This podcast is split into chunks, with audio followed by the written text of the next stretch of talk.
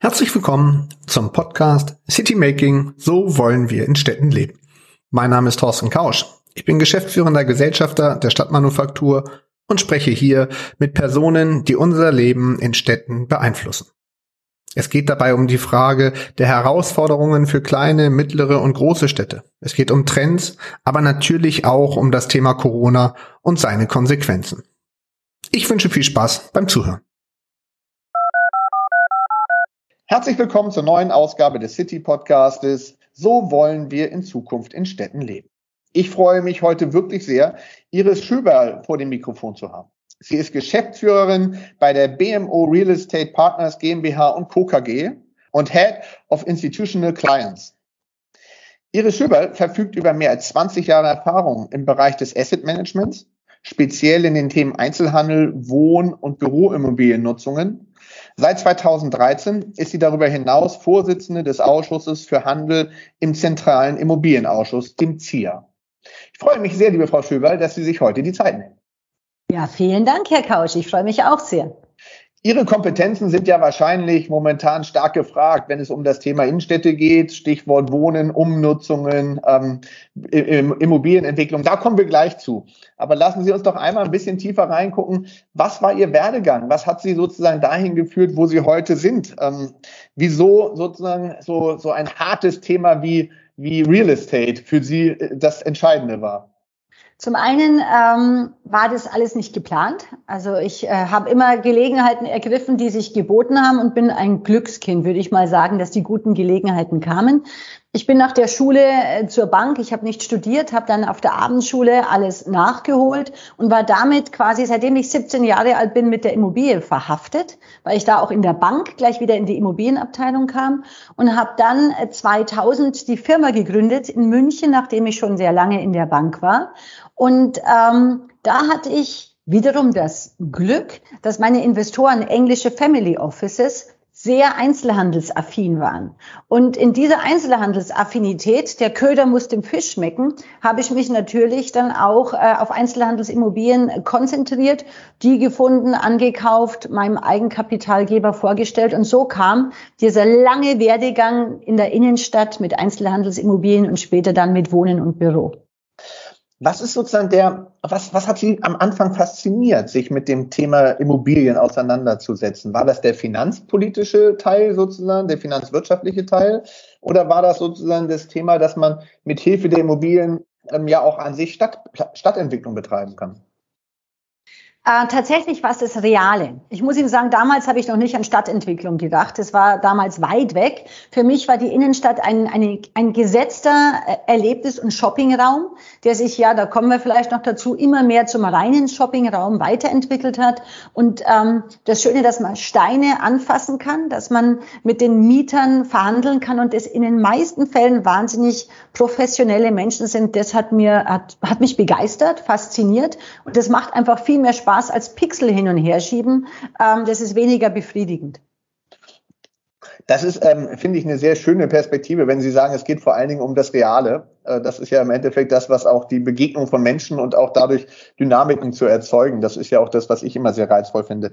Dann lassen Sie uns doch mal ein bisschen gucken, vielleicht auf Ihre Perspektive. Ähm, wie hat sich denn das, äh, die Stadt und ihre, ein Großteil ihrer Investments sind ja sozusagen in, in, in größeren Städten auch. Ähm, was, wie hat sich sozusagen diese Perspektive, was hat sich in Stadt verändert? Welche Trends gibt es, die Sie auf Sie und auf die Immobilienbranche stark in den vergangenen Jahren eingewirkt haben oder im, im Endeffekt, wo Sie auch in Zukunft erwarten, was sich verändern wird? Ja, kann ich. Ähm, da gab es große Veränderungen und es geht weiter. Als ich ähm, vor zehn Jahren für institutionelle Investoren die ersten Innenstadtfonds gemacht haben, war für mich ein Kennzeichen, wie ist die Filialisierungsquote in der jeweiligen Stadt. Mhm. Und ich bin ähm, sehr schnell zu Mittelstädten gekommen, weil ich da erkannt habe, dass wir, wenn wir nur die sieben Großstädte in Deutschland nehmen, praktisch nur um die 16 Prozent der Einwohner Deutschlands abdecken. Und das habe nicht ich erkannt, sondern das haben tatsächlich die großen Filialen, die H&Ms und Saras vor mir erkannt. Ich bin denen praktisch gefolgt und habe mir die Innenstädte von sehr starken Mittelstädten angeschaut und das war meine Strategie. Mhm. Da fand ich es toll und war meine, meine Voraussage war, der Filialisierungsgrad in den Mittelstädten wird steigen. Der war damals im Durchschnitt bei 55 Prozent. In der großen Stadt waren wir ungefähr bei 80 Prozent plus. Und ich habe vorhergesagt, das war meine Strategie, wir werden mehr äh, Filialen von großen Konzernen in den Mittelstädten haben. Das hat sich auch so eingestellt. Aber siehe da, wo Licht ist, ist auch Schatten. Das, was ich als Positives gesehen habe, ist natürlich in dem Moment, wo sich ein, ein Schwenk ergibt bei den großen Filialisierungsketten, auch wieder das Negative. Es hat sich äh, in sämtlichen Innenstädten haben wir in den letzten zehn Jahren eine, eine Vergrößerung der Einzelhandelsflächen gehabt. Das mhm. heißt aber im Umkehrschluss, dass die Produktivität pro Einzelhandelsquadratmeter runtergegangen ist. Und damit haben sich dann die, die großen Firmen gesagt, ich reduziere. Und dieses Reduzieren hat dann natürlich wieder einen Druck äh, ausgeübt. Und deswegen sehen wir jetzt, insbesondere nach Corona, diese Konsolidierung der großen ähm, Unternehmen, die jetzt wieder reduzieren. Und darauf muss die Stadt und auch die Immobilienbranche reagieren. Und deswegen ist es wie so eine Welle gewesen, ähm, die ich erstmal mitgeritten habe, muss ich mal sagen, und ähm, die ich äh, jetzt auch begleite in äh, Umnutzungen gemeinsam mit den Städten, wo wir dann sagen, das, was wir vorher als äh, Einzelhandelsfläche entwickelt und, und gekauft haben, müssen wir jetzt wieder andere Nutzungen zuführen. Da würde ich auch gleich gerne mal raufgehen auf die Fragestellung sozusagen, wie verändert sich die Stadt aus der Perspektive der Umnutzungen? Ich würde gerne aber nochmal auf Ihre Perspektive eingehen, die Sie gerade skizziert hatten, den Fokus auf die Mittelstädte zu legen und ähm, gesagt haben, dass aus Ihrer, die Ausgangsthese war, ähm, dass sich sozusagen die, die Filialisierungsquote erhöhen wird. Ähm, ja. Die spannende Frage ist ja, haben Sie damit nicht auch einen Beitrag geleistet zum, zu, zu der Austauschbarkeit der verschiedenen Innenstädte? Haben Sie von, recht? Von Mittelstädten, weil das ist ja immer der große Vorwurf, finde ich. Man hat den Eindruck, egal in welcher Stadt ich jetzt unterwegs bin, der Mittelstädte, irgendwie fühlen sich die meisten Innenstädte gleich an. Ähm, weil sie halt überall die gleichen Filialen haben. Das, was ja an sich den Charme jetzt vor allem der kleineren Städte ausmacht, da haben sie ja noch mehr Individualitäten und da haben sie ja auch noch mehr sozusagen verschiedene ähm, Angebote, mehr inhabergeführte äh, Unternehmen und ähnlichem. Ähm, ist das nicht auch eine Erkenntnis, wo man sagen müsste, ähm, da wurde auch vielleicht zu sehr von der Stange geplant, was so etwas anbetraf? Ich glaube weniger an die Kuratierung eines äh, einzelnen Marktteilnehmers, sondern mehr an den Massenmarkt. Mhm. Und der Konsument kauft die Massenware und nur deswegen ist ja, sind ja die großen Ketten auch in die Mittelstädte gegangen. Das heißt, wo eine Nachfrage ist, wurde ein Angebot geschaffen. Und ähm, natürlich hat es dann in der Folge dazu zu geführt, dass sie austauschbare Innenstädte haben. Es ist aber so, dass die romantische Mehr des Innen, des inhabergeführten Einzelhändlers, dass das eine Romantik ist, die in der, in der Welt tatsächlich nicht so ist. Wenn Sie hören, dass sehr viele Shops verschwinden, dann liegt es nicht daran, dass der böse Eigentümer die höchsten Mieten verlangt. Das ist auch eine Sache, die, äh, die der Markt regelt, sondern dass sehr oft die Nachfolge äh, des Inhabers nicht, äh, nicht äh, geregelt ist, beziehungsweise nicht geregelt werden kann, weil die Kinder nun mal dann auf einmal ganz was anders machen. Wir haben also hier zwei Bewegungen. Wir haben den Konsumenten, der möchte bei H&M und bei Zada einkaufen und äh, sie haben den Inhabergeführten, der keinen Nachfolger hat. Mhm. Und natürlich haben wir jetzt insbesondere auch, muss ich jetzt ehrlich sagen, nach Corona, eine Rückbesinnung auf lokales Business. Mhm. Ähm, das ist aber auch ein Trend, den wir, äh, den wir in Deutschland sehen. Ich kann das jetzt in anderen Ländern Europas, da kenne ich mich nicht so gut aus, kann ich nicht sagen, aber wir sehen das, dass wir eine Rückbesinnung auf lokales Business haben und dadurch viel neue Konzepte entstehen. Mhm. Und ähm, also würde ich das als eine natürliche Marktbereinigung ansehen, Bereinigung ansehen. Und Sie müssen halt akzeptieren, dass Immobilien sehr langlebig sind mhm. und dass diese Trends dann immer eben auch sehr langlebige Trends sind, die in ihrer Auswirkung dann viele Jahre brauchen, bis sie dann wieder umgedreht worden sind. Mhm. Mit dem, mit dem Thema der Nachfolge stimme ich Ihnen natürlich völlig zu. Das ist auch teilweise ein sehr hausgemachtes Problem. Das ist äh, faktisch so. Ähm, trotzdem, ähm, glaube ich, hat man irgendwie so den Wunsch, dass es diese individuelle Komponente immer wieder geben möge, weil sie halt genau den Esprit, das Esprit ist, in, in dem das Salz sozusagen in der Suppe zwischen all den ähm, ähm, Filialisten, die ja tatsächlich auch einen Mehrwert bieten. Also ich glaube sozusagen auch an der Stelle gilt, es macht der Mix. Aber ähm, was heißt das, wenn Sie jetzt sozusagen auf das Thema Umstrukturierung gucken? Sie sagen selber, Sie sind in vielerlei Gesprächen mit äh, verschiedenen Städten, Stadtoberhäuptern. Vielleicht, ähm, worauf stoßen Sie? Stoßen Sie auf Sorge? Stoßen Sie auf, auf die Bitte um Unterstützung? Stoßen Sie auf konkrete eigene Ideen? Was ist sozusagen die Gemengelage gerade aus Ihrer Sicht, wenn Sie mal sozusagen die verschiedenen Städte, ohne jetzt vielleicht Namen nennen zu müssen, aber ähm, darauf eingehen würden. Wie würden Sie den Überblick skizzieren? Ich äh, stoße auf eine sehr viel größere Offenheit mittlerweile bei den Bürgermeistern, hm. noch nicht bei allen äh, Planungsbehörden, weil die eben auch in, in ihrem Silo denken und dann oft nicht sich öffnen können für, für neue Ideen. Es ist eher so, dass, ähm, dass der Investor die Ideen bringen muss. Es gibt noch nicht so viele, ich sage jetzt mal, ideologiefreie Ideen aus den Städten, sondern ähm, da gibt's dann, die Mieten müssen runter und die Autos müssen raus. Das ist das eine, wo man sagt, wo man dann aber ähm, in der Diskussion dann schon auch ähm, die, die, die ganzen Player dazu bringt, nochmal nachzudenken und zu schauen, was bedeutet das denn? Ähm, also eine sehr viel größere Offenheit, aber auch sehr oft Hilflosigkeit, dass sie gar keine Ideen haben und nicht wissen, wie sie das Konzept umsetzen können. Und dazu führt ja jede Veränderung zu einer Planungsänderung. Und da ist es immer wieder so, dass, ähm, dass die, wenn Sie eine Gewerbeimmobilie haben und Sie haben vorher einen Einzelhandel drin, und wollen jetzt eine Gastronomie reintun, müssen sie eine Baugenehmigung machen. Sie brauchen nämlich eine Nutzungsänderung. Das führt dazu, das dauert Monate. Und das führt dann dazu, dass sie eben diese hohlen Zähne haben. Und man darf nicht vergessen, dass eine Leerstandsimmobilie in einer Lage in der Fußgängerzone wie ein wurmstichiger Apfel nach außen strahlt. Ähm, und man merkt jetzt aber schon durch kontinuierliche Bearbeitungen und Gespräche mit den, mit den ähm, Bürgermeistern, mit den Stadtentwicklern, dass, ähm, dass da eine Offenheit ist. Und wir haben tatsächlich ganz tolle City Manager schon getroffen, die jetzt auch einen besseren Stand in ihrer eigenen Stadt haben und die uns dann auch teilweise an die Hand genommen haben, äh, damit wir eben die Nutzungsänderung, die Baugenehmigung schneller bekommen haben und teilweise schon mit Umbauten angefangen haben, bevor wir überhaupt die Genehmigung hatten, äh, einfach weil sie das Sprachrohr in die Baugenehmigungsbehörde waren. Da brauchen Sie aber jetzt zwei. Sie brauchen eine offene Stadt, einen guten City Manager und auch einen Investor, der dann auch nicht auf Formalitäten besteht und sagt, ich fange auch schon mal an und gehe ins Risiko, auch auf das rechtliche Restrisiko, dass dann irgendeiner kommt und sagt, edgy badge, so geht's aber nicht.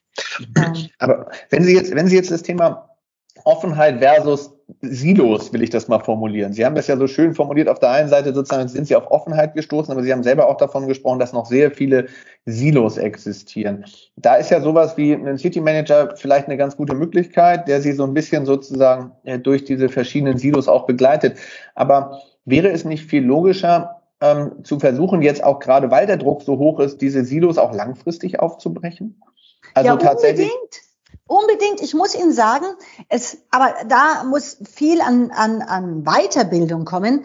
Die Stadt muss mehr durchmischt sein und auch die High Street. Ich rede jetzt nicht von der absoluten A-Lage in München in der Kaufingerstraße. Da haben Sie so ein bisschen Durchmischung oder wird, wird weiterhin Einzelhandel die dominante Größe sein. Wir werden aber gerade in Mittelstädten Probleme haben, wenn es nur über Einzelhandel bespielt wird. Wenn aber in den Köpfen ist, da muss Einzelhandel hin und äh, man darf nichts anders machen. Oder wenn ich Wohnen zurückhole oder bestimmte Formen des Wohnens, die gerne in die Innenstadt gehen, dann ähm, brauche ich natürlich die Offenheit, dass man sagt, ja, da darf Wohnen hin. Und bei dem Wohnen brauche ich jetzt auch keinen Stellplatzschlüssel, weil die nämlich gar kein Auto haben. Jetzt reden wir mal von, von Servicewohnen für, für ältere Leute. Da gibt's tolle Konzepte.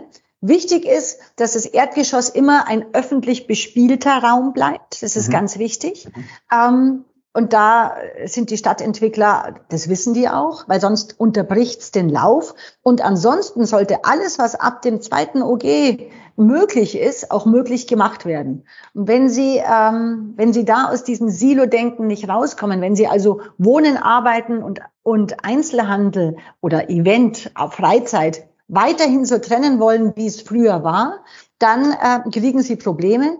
Und wenn Sie die Zeitung lesen, also in der obersten Führungsebene wissen die das. Da geht man von dieser Charta von, von Athen jetzt weg zur Charta von Leipzig. Leipzig genau. Wir haben diese 15 Minuten statt. All das liest man. Aber bis es in der letzten administrativen Handhabung angekommen ist, dauert es noch ein bisschen. Und die Städte, die das schneller machen, werden auch ähm, besser mit den Problemen fertig werden. Viele Themen, wo ich sofort reinspringen könnte, die Sie genannt haben, viele Stichworte. Ich, ich versuche mal anzufangen. Sie haben eben gerade äh, oder vorher auch von dem Thema ähm, der äh, Erdgeschosse, des Erdgeschosses als öffentlich bespielter Raum gesprochen, haben aber in einem Satz vorher gesagt, dass es auch um Umnutzung gehen muss und um die Fragestellung, hat das denn zur Konsequenz, dass wir in der Summe vielleicht auch einfach weniger Einzelhandelsflächen zukünftig haben werden in Innenstädten. Also was wir gerade erleben, sind Diskussionen in vielen Städten, wo es um die Fragestellung geht, ist die Fußgängerzone eigentlich noch in der ganzen Komplexität wirklich noch zu erhalten oder müssen wir nicht auch an Teillagen anfangen, schon ähm, andere Nutzungen zuzulassen? Ähm, das ist das ja. eine Thema. Ähm, und das zweite, was ich ja so spannend finde, Sie sprechen von Durchmischung. Sie haben vorhin gesagt, dass aber die Impulse auch nicht aus der aus der Stadt kommen, sondern dass an sich die Investoren gefordert sind, ähm, auch neue, neue Impulse zu setzen. Da würde ich auch gerne nochmal sozusagen fragen, wo, wo, wie, wo, wo, wie weit sind da die Investoren denn tatsächlich schon mit auch solchen neuen Konzepten durch die Tür zu kommen? Aber fangen wir mal bei dem ersten an. Also bei dem Thema Einzelhandelsflächen. Wie ist da Ihre Erwartungshaltung? Wird das eine Reduktion geben in den Innenstadtlagen, also wenigstens in den Mittelstädten? Das, das ist meine Erwartungshaltung. Ich spreche da gern von einer Verkürzung der A-Lage.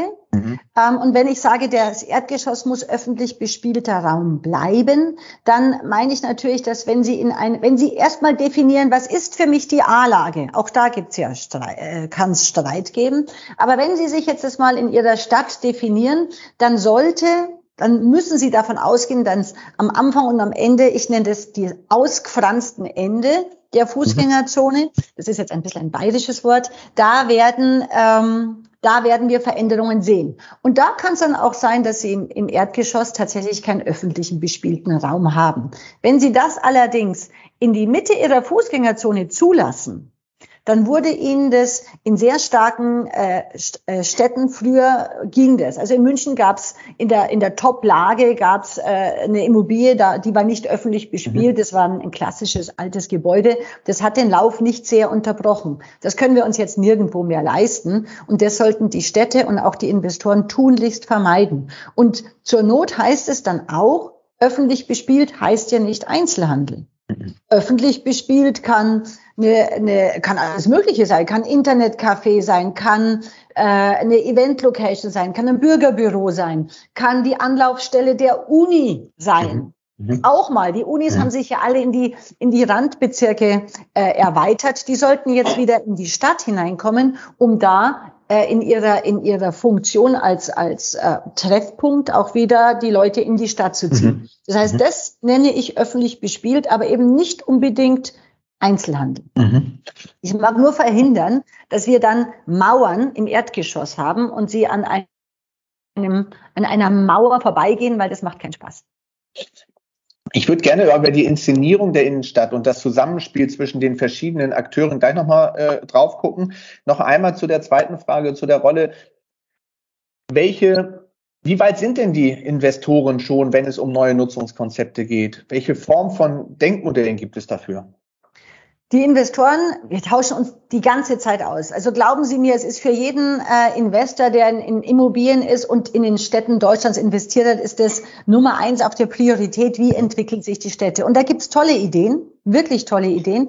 Natürlich haben die auch große, großen Beratungsbedarf. Und äh, wir haben jetzt ähm, zwei Sachen. Wir haben auf der einen Seite Nutzer, die neue Ideen haben und das an den Investor tragen und sagen, ich würde da gerne hin. Wir haben teilweise Hochschulen, die sich Gedanken machen und mit neuen Konzepten kommen. Und dann muss der Investor natürlich auch immer schauen, wie rechnet sich das für mich?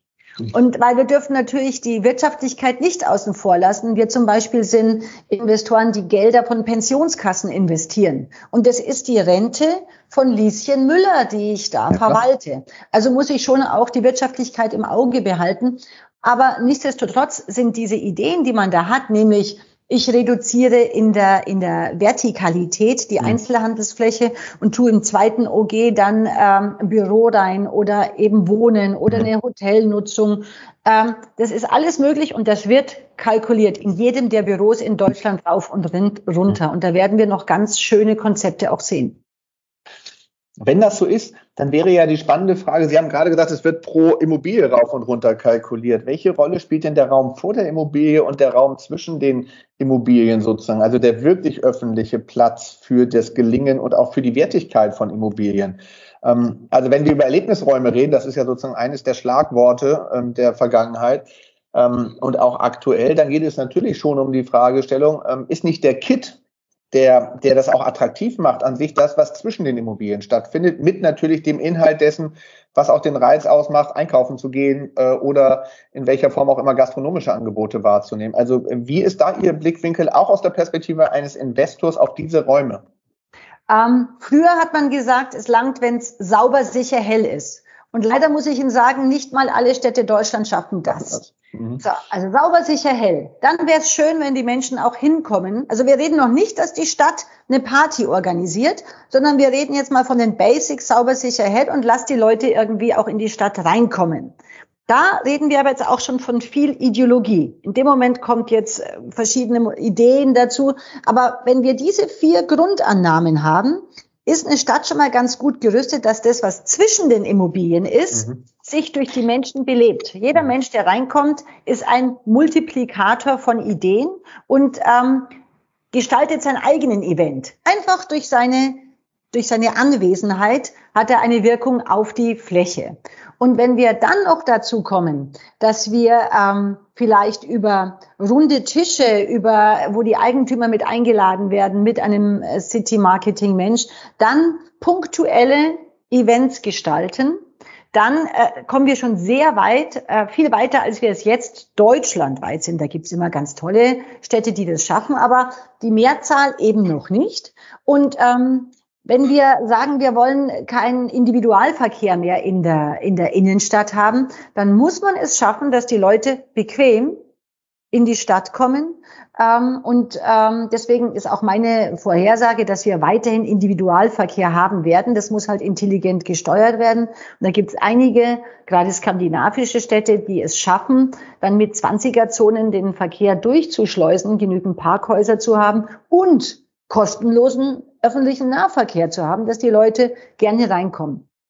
Das gestaltet den Raum. Und dann ein altes Thema Herr Kausch, was immer, was immer mir auf den Nägeln brennt. Wir müssen irgendwann auch die Sonntagsbespielung wieder hin, also hinbekommen. Und zwar ohne, dass wir einen historischen Anlass uns überlegen, sondern es äh, muss punktuell möglich sein, an so und so viel Sonntagen und zwar äh, und zwar rechtssicher ähm, ein Event in der Stadt zu machen, um dann eben punktuell nochmal Impulse zu setzen für ein Treffen. Es geht nämlich nicht nur um Konsum, sondern es geht dazu, die, die Gemeinschaft in der Stadt auch zusammenkommen zu lassen. Und Orte sind Orte der Begegnungen. Es gibt ja, ich glaube, im Vorgespräch haben wir uns auch mal so kurz äh, Gedanken gemacht, gibt es die ortlose Gesellschaft? Und das glaube ich nicht.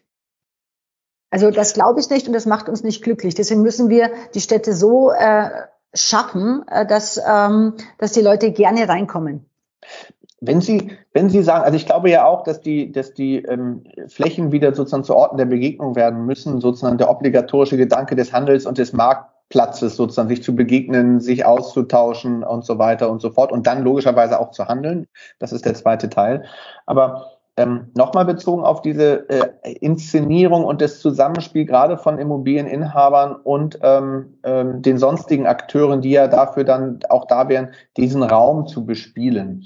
Mhm. Ähm, ist das in der Vergangenheit denn nicht der Fall gewesen? Ähm, wir kriegen das in unseren Projekten. Wir haben ja nun auch ein paar Projekte, wo wir für das Zentrenmanagement verantwortlich sind, haben wir sehr unterschiedliche Rückmeldungen. Wir haben die Rückmeldungen von einigen ähm, Immobiliengesellschaften, die hochgradig interessiert sind Wir haben aber auch ganz interessanterweise, und je größer sie diese ähm, ähm, äh, Investments äh, tatsächlich auch existieren, je, je größer das Volumen ist, umso weniger haben sie den unmittelbaren Zugang noch zu den jeweiligen äh, Immobilien. Und das führt natürlich dazu, dass teilweise einzelne Innenstädte gar nicht entwickelt werden können, weil, der, weil die Key-Immobilie da hat, sagt der Immobilieninhaber, ich habe kein Interesse. Das ist für mich eines von mehreren in meinem Portfolio. Tut mir leid, ähm, ich bringe mich da dann nicht ein. Und dann haben sie natürlich ganz große Schwierigkeiten, diese Fläche und diese Innenstadt auch weiterzuentwickeln. Wie brechen wir denn auch auf Ihrer Seite, sage ich mal, im Immobiliensektor da noch ein bisschen die Fronten auf?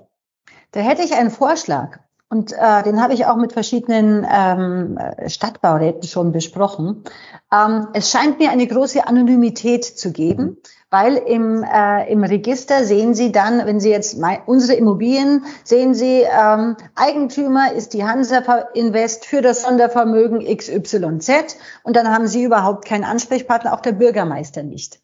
Und ähm, früh, äh, und es ist schwierig, dann den richtigen Ansprechpartner zu haben, weil wenn ich dann komme und sage, ja, aber wieso macht ihr keine runden Tische? Wieso holt ihr denn die Leute nicht zusammen? Dann kommt zurück, wir wissen gar nicht, wer der Ansprechpartner ist. Und vor eine, und in den letzten zehn Jahren hat sich der auch oft gewechselt. Mhm. Also weil es, es ein, war ein boomendes äh, Jahrzehnt. Da würde ich äh, dafür plädieren, und das mache ich auch bei unseren äh, im zentralen Immobilienausschuss, dass wir sagen, jeder Investor soll von sich aus an den Bürgermeister schreiben oder an wen auch immer in der Stadt. Übrigens, mein Name ist Iris Schöberl. Ich bin der Ansprechpartner für die Immobilie in Trier an der, der an dem und dem, also diese Adresse. Und in der Hoffnung, dass in der Administration der Stadt das dann irgendwo gesammelt wird. Ähm, ich glaube, das ist ein pragmatischer Ansatz, wenn man es so rum macht, als andersrum, weil wenn Sie jetzt versuchen, ein neues Transparenzregister durch gesetzlich festzuschreiben, dann scheitern Sie. Das dauert Jahre. Deswegen, und das wäre ich auch im ZIA vertreten, ist mein Ansatz und der Ansatz von vielen anderen Investoren, von uns aus an die verschiedenen Städte zu gehen und einfach jetzt mal, der Bürgermeister ist der sichtbarste, an den Bürgermeister oder Bürgermeisterin zu schreiben, übrigens, ich bin der Ansprechpartner. Ich muss ja nicht sagen, ich bin der Eigentümer, weil ich bin ja nicht der Eigentümer, ich bin der Ansprechpartner. Mhm. Und dann sollte es äh, in der Stadt dazu führen, da ein äh, Register aufzubauen und die Leute ranzunehmen. Es kann sich meines Erachtens keiner mehr leisten, dann zu sagen, ich bin der äh, Eigentümer der Immobilie, der besten Immobilie in Trier, aber ich mache jetzt da nicht mit. Mhm. Ich garantiere Ihnen, dass die interessiert sind, ähm, wenn sie direkt angesprochen werden. Und wenn sie dann, dann kommt halt nicht der Geschäftsführer, aber er schickt Ihnen dann den Asset Manager, mhm. egal wie groß das Unternehmen ist. Okay, wenn das Ihre Zusage ist, würde ich mich sehr freuen. Wir haben momentan tatsächlich noch wirklich andere äh, Wahrnehmungen äh, in den einzelnen äh, Standorten, in denen wir unterwegs sind. Ähm, ich finde aber auch ein Thema, was Sie gerade genannt haben, tatsächlich sehr, sehr interessant. Ähm, wenn man sich jetzt mal wieder aus der Perspektive der Stadtverwaltung dieser ganzen Innenstadtthemen annimmt, dann ist natürlich es auch so gewesen, dass es in den vergangenen Jahren ja überhaupt keine Notwendigkeit gab, äh, muss man ja auch mal fairerweise sagen, sich mit den Immobilieninhabern zu befassen, weil die Innenstädte haben ja alle selber gut funktioniert. Also wenn ich jetzt mal die Wirtschaftsförderer äh, Land auf, Land ab von Konstanz bis nach Kiel mir angucke, dann sagen Ihnen zwei Drittel in etwa sagen, ich habe mich in den letzten zehn Jahren, also jetzt von den Mittelstädten und den Großstädten, habe ich mich nie um das Thema Innenstadt gekümmert. Brauchte ich auch gar nicht und deshalb habe ich natürlich auch gar keine Datengrundlage in dem Wissen sozusagen, wer ist eigentlich Immobilieninhaber und wer hat was verkauft und wo liegt denn jetzt eigentlich mein Ansprechpartner? Sitzt er in Kopenhagen oder sitzt er doch noch hier bei mir in, in der Nähe von Konstanz? Also ich glaube auch, da muss auch die Stadt ähm, von sich selber sozusagen hat noch eine Menge an Hausaufgaben zu erledigen. Aber ich finde es schön, wenn der Impuls von Ihnen tatsächlich Früchte tragen würde und es auch seitens der Immobilienbranche ein Zugehen auf die Städte gebe, weil ich glaube, es ist von beiden Seiten gerade erforderlich, dass wir uns dieses Themas annehmen. Unbedingt. Wenn ich mich, ähm, also wie sind, kommen denn wir in Immobilien? Ich habe auch früher, gerade zum Aufbau meiner Firma, oft bei einer Stadt angerufen und habe gesagt, ah, ich bin ein Investor aus München und ich würde gerne. Und dann wurde mir immer nur ausschließlich irgendwelche Gewerbe, Gewerbegebiete am Rande der Stadt benannt, wo, ähm, wo ich gerne investieren darf. Es gab null Informationen wie es in der Innenstadt ausschaut. Ähm, und wenn ich jetzt nicht unbedingt Fachmarktzentren kaufen wollte, war ich lost. Mhm. Es gibt, äh, und äh, auch in den letzten Jahren hat man sich noch mit Karstadt Kaufhof beschäftigt und da wusste dann auch der Bürgermeister und der Stadtförderer, wer der Ansprechpartner war. Aber das war es auch schon. Und deswegen, äh, ich, ich nehme das denen wirklich nicht übel, weil es war ein Selbstläufer. Die Innenstadt war ein Selbstläufer. Man hat eher begrenztes Wachstum, als dass man da unterstützt hätte. Und jetzt kommt es halt, dass wir sagen, jetzt ist halt wie soll ich sagen, irgendwann muss die Not groß genug sein und aus der Not kommt immer Kreativität. Das habe ich in meinem Leben erlebt und da bin ich auch ganz optimistisch, dass wir da gute Modelle für die Zukunft finden. Jetzt noch eine Perspektive auch bezogen auf den ZIA würde mich noch mal interessieren. Ähm, da sind ja verschiedene Fachgruppen. Sie haben vorhin auch im Vorgespräch gesagt, auch natürlich den Zugang zu den Kommunen, das wichtige Element sozusagen. Haben Sie denn ähm, den Eindruck, dass auch innerhalb des ZIAs sozusagen diese Bedeutung, die jetzt dem der, der gesamten Branche auch für die Innenstädte zugutekommt, im ZIA ist das sicherlich vorhanden, das ist völlig unstrittig. Ähm, aber sind auch bei allen Ihren Mitgliedern, ist diese Bedeutung auch tatsächlich so als Verständnis, dass es jetzt darum geht, äh, auf der einen Seite logischerweise die, die Eigenwerte zu sichern, völlig klar, das ist völlig legitim, aber sich auch sozusagen an der, an der Zukunftsgestaltung in anderer Form einzubringen. Ist das auch so ein Verständnis Ihrer Branche? Wenn ich das mal jetzt so als derjenige, der ja auf der anderen Seite gesessen hat, weil ich mein Leben lang Stadtmarketing und Kommunikation gemacht habe und ein bisschen Kommunalpolitik, also sozusagen die andere Seite mal zu fragen, wo ist, wo, äh, wie ist das Selbstverständnis? Hat sich das aufgewandelt äh, aus der Perspektive der Branche? Äh, ich kann natürlich nicht für alle Einzelnen reden, aber grundsätzlich ja, hat sich gewandelt. Zuerst berichtige ich mal, ich bin nur noch stellvertretende Ausschussvorsitzende, weil oh. mittlerweile ist der Herr Buch von Thalia Ausschussvorsitzender und da sehen Sie ja schon, es ist ein Händler und der Händler ist der Ausschussvorsitzende im Zentralen Immobilienausschuss ähm, Handel. Ähm, die Branche ist sich dessen bewusst. Äh, warum? Weil sie ähm, also woran merke ich das? Zum einen haben wir in dem Ausschusshandel mittlerweile 90 Menschen, die da mitmachen und, und äh, versuchen weiterzukommen. Äh, die sind da auch, weil sie eben gerade den Austausch mit dem Kommunalrat und mit den Kommunen wollen. Und äh, wir haben auch, und ich weiß es auch, weil erhebliche Mittel zusammengetragen worden sind, um Studien zu begleiten, um eben die Innenstadtentwicklung und die Sicherung der Innenstadt als Ort der Begegnung äh, auch äh, wissenschaftlich zu untermauern. Jede dieser Studie kostet Geld und das wird dann über Sponsoren reingebracht. Also da ist ein ganz großer Wandel und Sie sehen es auch ganz praktisch, wenn Sie sich anschauen, was das, ähm, das Thema Quartiersentwicklung für eine Dominanz in der Presse bekommen hat. Und die hat es ja nicht bekommen, weil die Presse von sich aus das als neues Thema entdeckt hat, sondern weil meine äh, Mitbewerber und Kollegen natürlich sagen, wir wollen da investieren, wir wollen hier auch was gestalten und dass die Gestaltung einer Quartiersentwicklung dann natürlich auch finanziell sich rechnet, weil es nun mal eine Win-Win-Situation für alle Players ist, das ist dann der angenehme Begleiteffekt. Und mhm. so ergibt sich das. Also die Branche wandelt sich und, ähm, und ist da viel offener, als Sie es vielleicht oder auch ich das vielleicht vor zehn Jahren gesehen haben. Ich finde, das ist ein ganz tolles Statement zum Schluss gewesen, nämlich dass Aufbruch auf allen Seiten existiert. Sie haben davon geschrieben, dass der Aufbruch in den Städten existiert. Sie haben davon äh, skizziert, wie es auch in der Branche selber stattfindet. Insofern gilt es ja nur jetzt noch, die Räder zusammenzuführen. Das ist doch an sich ein schönes Bild, äh, mit dem wir, finde ich, gut schließen können. Liebe Frau Schöberl, ich sage ganz herzlichen Dank für Ihre Zeit. Das war eine sehr, sehr spannende Auseinandersetzung mit der Perspektive ähm, einer Frau, die seit Jahren denn sich mit dem Thema Immobilien und Innenstadt und zentralen Funktionen auseinandergesetzt hat. Ich wünsche Ihnen alles Gute, viel Erfolg, toi toi toi und freue mich natürlich, wenn wir uns irgendwie wiedersehen. Dankeschön, Herr Kausch. Das hat mir auch sehr viel Spaß gemacht. Danke.